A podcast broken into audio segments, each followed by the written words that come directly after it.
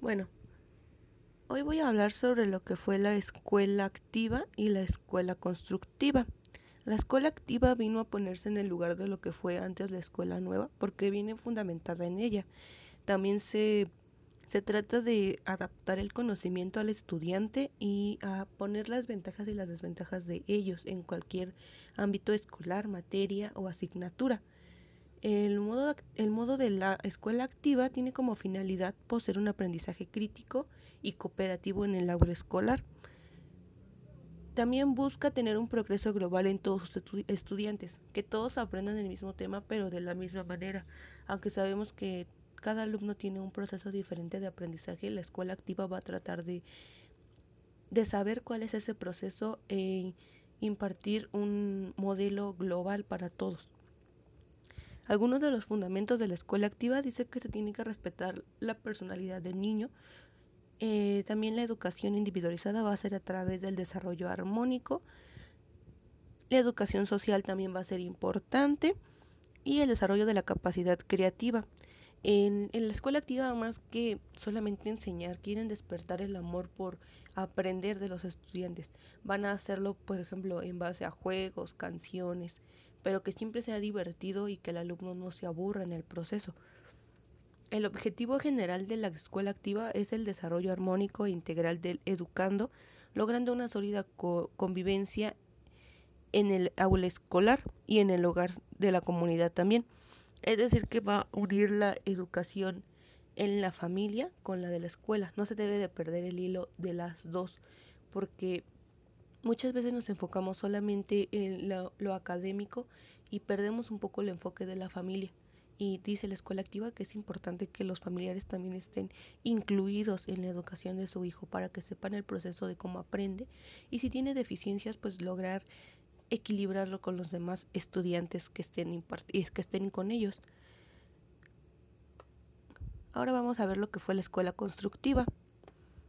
el, el, bueno, el principal autor de la escuela constructiva y para entender mejor el tema fue Jean Piaget ¿Qué fue lo que hizo Jean Piaget? Fue el que formuló una parte de etapas para el aprendizaje y de acuerdo a esto podemos decir que es constructivo. El aprendizaje se construye a partir de, por ejemplo, él decía que a partir del nacimiento comenzamos a aprender, pero de una forma más manual. O sea, observamos cosas, tocamos cosas y de ahí se, se, comienza el aprendizaje, el interés por aprender.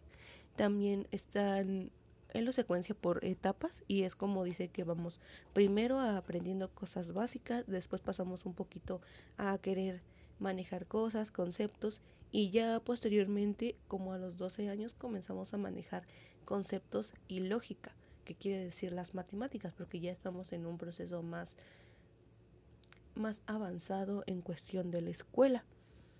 En las características de la escuela constructiva dice que va a considerar los conocimientos previos, debe privilegiar la actividad, utiliza el taller y el laboratorio, también une la teoría con la práctica para reforzar conocimiento y privilegia operaciones mentales de tipo inductivo. En la escuela constructiva quiere usar mucho la inducción y la lógica, como que tampoco te quiere presionar mucho en temas que no sabes, pero sí quiere como que darte un concepto de acuerdo a lo que ya viste. Si tú sabes este que en primero de primaria, por ejemplo, viste lo que era respeto, él también te va a dar lo que es respeto, pero de acuerdo a lo que tú ya aprendiste. Va a tratar de construir un conocimiento de acuerdo a tu forma de aprender. Une lo, lo lógico, lo que sí es y lo que tú sabes. Y de este modo es más fácil para ti aprender el concepto.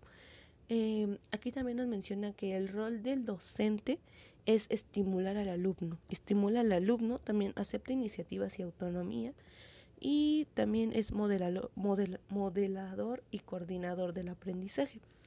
El maestro en este aspecto es abierto en la forma de enseñar.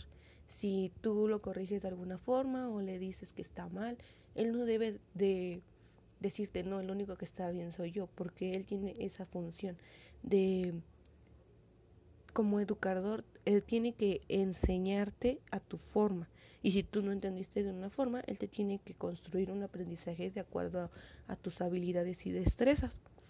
El rol del alumno, por ende, tiene que ser el que construye el conocimiento de acuerdo a lo que sabe y a lo que le está dando el profesor. También es responsable en el proceso de, de aprendizaje y también es el procesador activo de la información. Debe de saber escuchar para aprender y también propone soluciones dentro del aula escolar. También se maneja mucho el trabajo didáctico, el trabajo en equipo, entre otros. Creo que en cuestión, eh, conclusión, podría decir que la escuela activa tiene muchos fundamentos de la escuela nueva, porque también se va a desempeñar en el proceso psicológico un poquito del niño, psicológico en cuestión de cómo su proceso de aprendizaje se desarrolla, qué parte tiene un poquito deficiente. También podría meter un poquito sobre los hemisferios cerebrales y es un poquito más creativo, un poquito más analítico, entre otras cosas. Y la escuela constructiva tiene a formar etapas de aprendizaje.